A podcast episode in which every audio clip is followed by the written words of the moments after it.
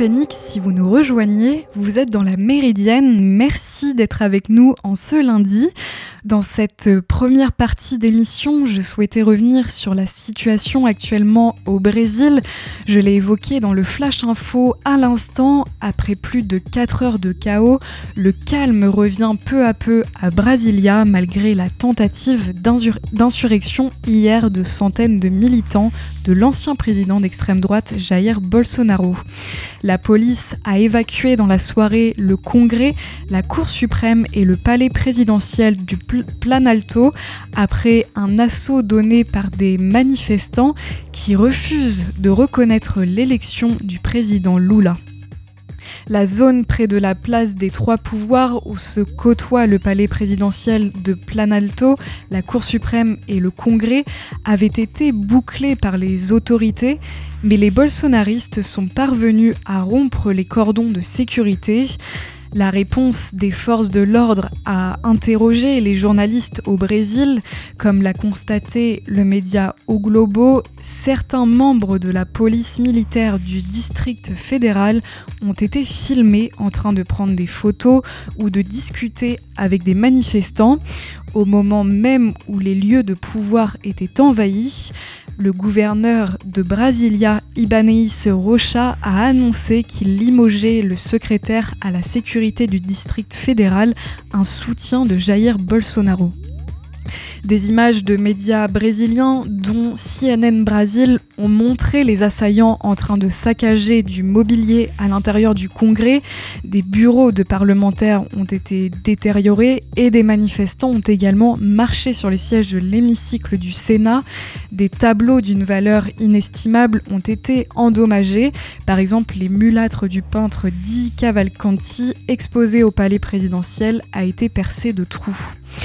Après plusieurs heures de chaos, les forces de l'ordre ont repris le contrôle des bâtiments envahis et arrêté plus de 300 personnes. Lula doit reprendre le travail dès aujourd'hui dans ses bureaux de Brasilia. Il a d'ores et déjà affirmé que les putschistes sont en train d'être identifiés et seront punis. Après plusieurs heures de silence, Jair Bolsonaro s'est exprimé sur son compte Twitter en semblant dénoncer du bout des lèvres la tentative d'insurrection de ses partisans. Dans un autre tweet, l'ancien président qui se trouve actuellement en Floride a cependant rejeté les accusations sans preuve de son successeur en effet, Lula avait déclaré que le discours de son prédécesseur d'extrême droite avait encouragé les événements du jour. Des bolsonaristes manifestaient déjà devant des casernes militaires depuis la défaite du président sortant le 30 octobre 2022. Ils réclamaient l'intervention de l'armée pour empêcher Lula de revenir au pouvoir. Certains de ces militants avaient également bloqué des axes routiers pendant plus d'une semaine après l'élection.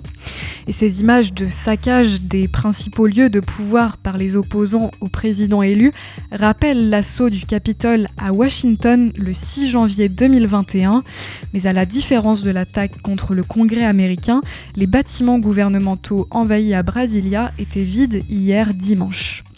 Ces saccages ont provoqué une avalanche de réactions de nombreux chefs d'État. Sur Twitter, Emmanuel Macron a appelé hier au respect des institutions démocratiques au Brésil et a souligné le soutien indéfectible de la France au président Lula. Et son homologue américain Joe Biden a jugé scandaleuses les violences des manifestants. Il s'agissait de la première réaction directe du président américain en déplacement au Texas hier. Et justement après ce déplacement au Texas, le président américain a été accueilli hier soir au Mexique par son homologue Andrés Manuel López Obrador. Euh, au menu de ce déplacement figurent les questions migratoires et la lutte anti-drogue. Les deux présidents se rencontrent aujourd'hui pour des entretiens bilatéraux. Ils seront rejoints par le Premier ministre canadien Justin Trudeau mardi pour un dixième sommet des leaders d'Amérique du Nord. Le partenariat avec le Canada et le Mexique est crucial, a déclaré le porte-parole du Conseil national de sécurité John Kirby en mentionnant l'économie, la stabilité démocratique et les questions migratoires. Autre sujet bilatéraux, les États-Unis mentionnent la question de la lutte euh, contre les drogues qui transitent par le Mexique, à commencer par le fentanyl, une drogue de synthèse. Près de deux tiers des 108 000 décès par overdose enregistrés aux États-Unis en 2021 concernaient des opioïdes de synthèse.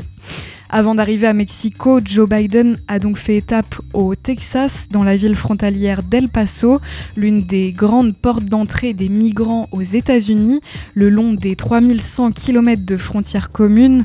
Le dirigeant américain accusé par l'opposition républicaine de fermer les yeux sur cette crise, a rencontré des agents de la police aux frontières où plus de 230 000 arrestations ont été enregistrées en novembre. Le changement climatique sera également au menu des discussions, les États-Unis et le Mexique ayant annoncé à la COP 27 un projet d'énergie renouvelable de 48 milliards de dollars d'investissement la nécessité de développer des chaînes d'approvisionnement en composants électroniques afin de réduire la dépendance de Washington vis-à-vis de l'Asie sera aussi au cœur des échanges. Je vous propose de faire une pause en musique avant de nous retrouver dans la deuxième partie de la Méridienne. On continue de revenir sur l'actualité de ce début de semaine, mais avant cela, on écoute Thomas Tempest et son titre Nothing to Prove. A tout de suite!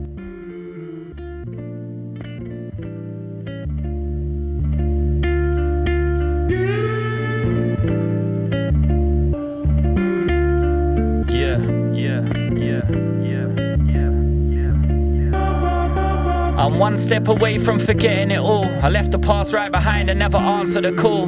No ID, the screen is blank when I'm swiping. Life in the writings, get lost in the mind. It's like labyrinths, twist in a different formation. Two paths collide, so we stood in trade places. A man with no face, but I stare with a gaze across paths, just reflected in a different way.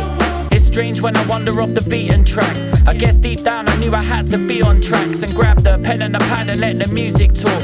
Switch from team games to a solo sport. I'm unrestrained, I'm an untamed force. I can't explain, but I'm different than I was before. It seems I want it more, but now I need it less. Crack the code to creation, be free of stress. I've got three lights driving the heart in my chest. I put a diamond on the fourth, that's my wife to the end. I feel so content and even more inspired. It's just not the hard times that'll fuel this fire. I was reborn, no messiah of God. I got followers waiting on the words that I drop and stop spitting when it's less fun and never chase problems. Never say never, why whittle down the options.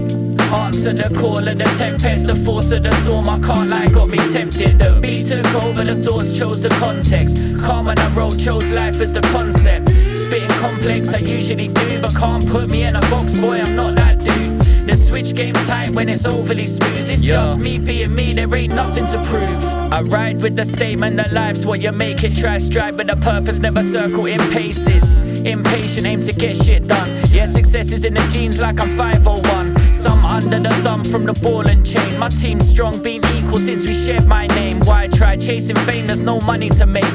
Too rich, my fam squeeze like I'm bound by chains. It's still strange, see priorities shift. I guess I turned life around, it's no longer the bitch I thought it was once. Faced all the demons and the monsters. Riding with a clarity like anything is possible. Upbeat speaking like gospels preach. I keep the head held high, some stare at their feet. Take defeat as a lesson, in truth. I'm not special, just riding out time like my life was a sentence. Answer the call of the tempest, the force of the storm. I can't lie, got me tempted. The beat took over, the thoughts chose the context. Calm on the road, chose life as the concept. Spitting complex, I usually do, but can't put me in a box, boy, I'm not that dude. The switch game tight when it's overly smooth. It's just me being me, there ain't nothing to prove.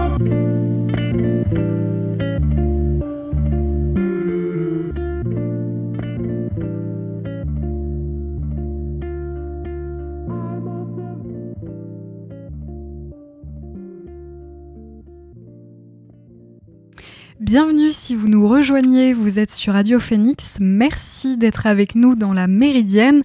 À l'instant, vous venez d'écouter Thomas Tempest et son titre Nothing to Prove. Dans cette deuxième partie d'émission, je voulais revenir sur l'actualité en Iran. La justice iranienne a annoncé la pendaison samedi de deux hommes reconnus coupables d'avoir tué un paramilitaire lors des manifestations déclenchées par le décès de Massa Amini. Ces pendaisons portent à quatre le nombre d'exécutions depuis le début du mouvement de contestation en Iran à la mi-septembre. Les deux hommes étaient accusés d'avoir tué le 3 novembre dernier à Karaj un, un homme membre de la milice des Basiji, une organisation liée aux gardiens de la Révolution, l'armée idéologique d'Iran. Un tribunal en première instance les avait condamnés à mort le 4 décembre et la Cour suprême d'Iran avait confirmé leur peine le 3 janvier. Depuis le début du mouvement de contestation, la justice a condamné à mort 14 personnes en lien avec les manifestations, selon un décompte de l'AFP basé sur des informations officielles. Parmi elles, quatre ont été exécutées, deux ont vu leur peine confirmée par la Cour suprême et six attendent de nouveaux procès et deux autres peuvent faire appel. Des militants assurent que des dizaines d'autres personnes font face à des accusations passibles de la peine de mort. Ces nouvelles exécutions ont suscité une vague d'indignation dans la communauté internationale. L'ONU a exhorté, exhorté Téhéran à mettre un terme immédiat aux exécutions. C'est l'épilogue d'une crise diplomatique aux multiples rebondissements. Les 46 soldats ivoiriens détenus au Mali depuis six mois ont atterri samedi à Abidjan, accueillis par le président Alassane Ouattara. Ce retour à Abidjan marque la fin d'un bras de fer de six mois entre les autorités des deux pays. Ces soldats arrêtés le 10 juillet dernier, accusés d'être des mercenaires par le Mali, sont rentrés en Côte d'Ivoire au lendemain de la grâce qui leur a été accordée par le chef de la junte malienne Assimi Goïta. Une cérémonie en présence des soldats, de leurs familles et des plus hautes autorités de l'État et de l'armée a immédiatement suivi, une cérémonie aussi au cours de laquelle Alassane Ouattara a dit vouloir reprendre des relations normales avec le Mali. Et pour terminer ce tour d'horizon de l'actualité, on part en Martinique où jeudi dernier il a été annoncé un non-lieu dans le cadre de la longue enquête sur l'empoisonnement massif des Antilles au chlordécone, un non-lieu conforme aux réquisitions que le parquet de Paris avait formulées fin novembre dans ce dossier. Les deux juges parisiennes qui ont signé l'ordonnance ont malgré tout qualifié cette utilisation du pesticide jusqu'en 93 d'un scandale sanitaire. En réaction, plusieurs partis civils ont annoncé faire appel de cette ordonnance. Les ouvriers agricoles restent mobilisés. Une assemblée générale s'est tenue au Lamentin hier. Le chlordécone est un pesticide qui a été utilisé dans les bananeraies de la Martinique et de la Guadeloupe de 1972 à 1993 pour lutter contre le charançon du bananier, un insecte ravageur pour ses cultures. Il fait partie des pesticides organochlorés qui restent longtemps dans les sols et les eaux et peuvent s'avérer très toxiques. Son utilisation a entraîné une pollution des sols, de l'eau, des rivières et du milieu marin proche des secteurs euh, où il a été utilisé ce produit est interdit aux États-Unis euh, dès les années 60 et classé cancérogène possible par l'OMS en 1979. Et ce produit était soupçonné d'être responsable notamment d'une explosion des cancers de la prostate aux Antilles, comme l'a révélé l'étude de l'INSERM Caru Prostate en 2010 plus de 220 hommes sur 100 000 seraient par exemple touchés euh, par un cancer de la prostate en Martinique contre 90 en France hexagonale. Je vous propose de faire une pause en musique avant de nous retrouver dans la dernière partie de la Méridienne. On fera le récap de l'actualité sportive du week-end, mais avant cela, on écoute Dinion Porsche et son titre Electric Threads. A tout de suite.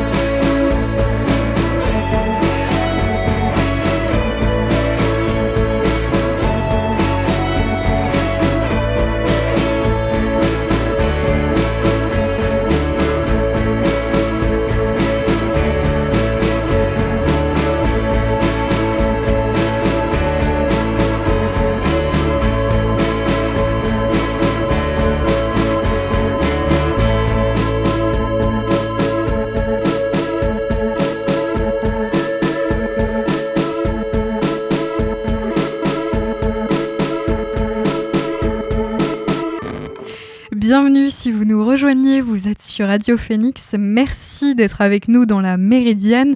À l'instant, vous venez d'écouter Dinian Porsche et son titre Electric Threads.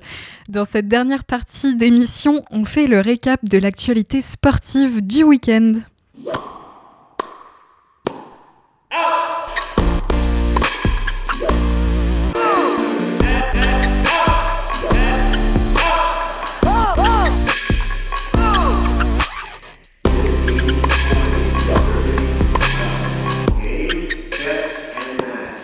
Et on commence cette revue avec les résultats des sports d'hiver. Implacable, l'américaine Michaela Schifrin a rejoint sa compatriote Lindsey Vonn dans la légende du ski en égalant son record de 82 victoires en Coupe du Monde. C'était hier au slalom géant en Slovénie.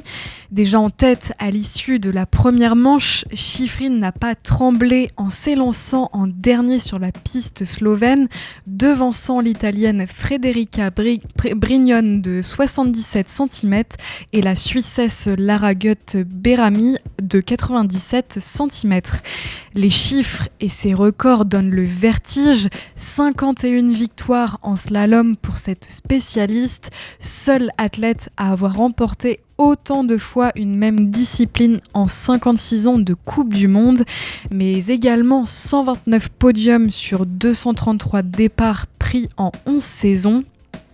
Après cela, il ne lui reste plus que la barre mythique des 86 succès en carrière du légendaire suédois Ingemar Stenmark, établi entre 1974 et 89, pour prétendre légitimement au titre honorifique de la plus grande skieuse de l'histoire, femmes et hommes confondus.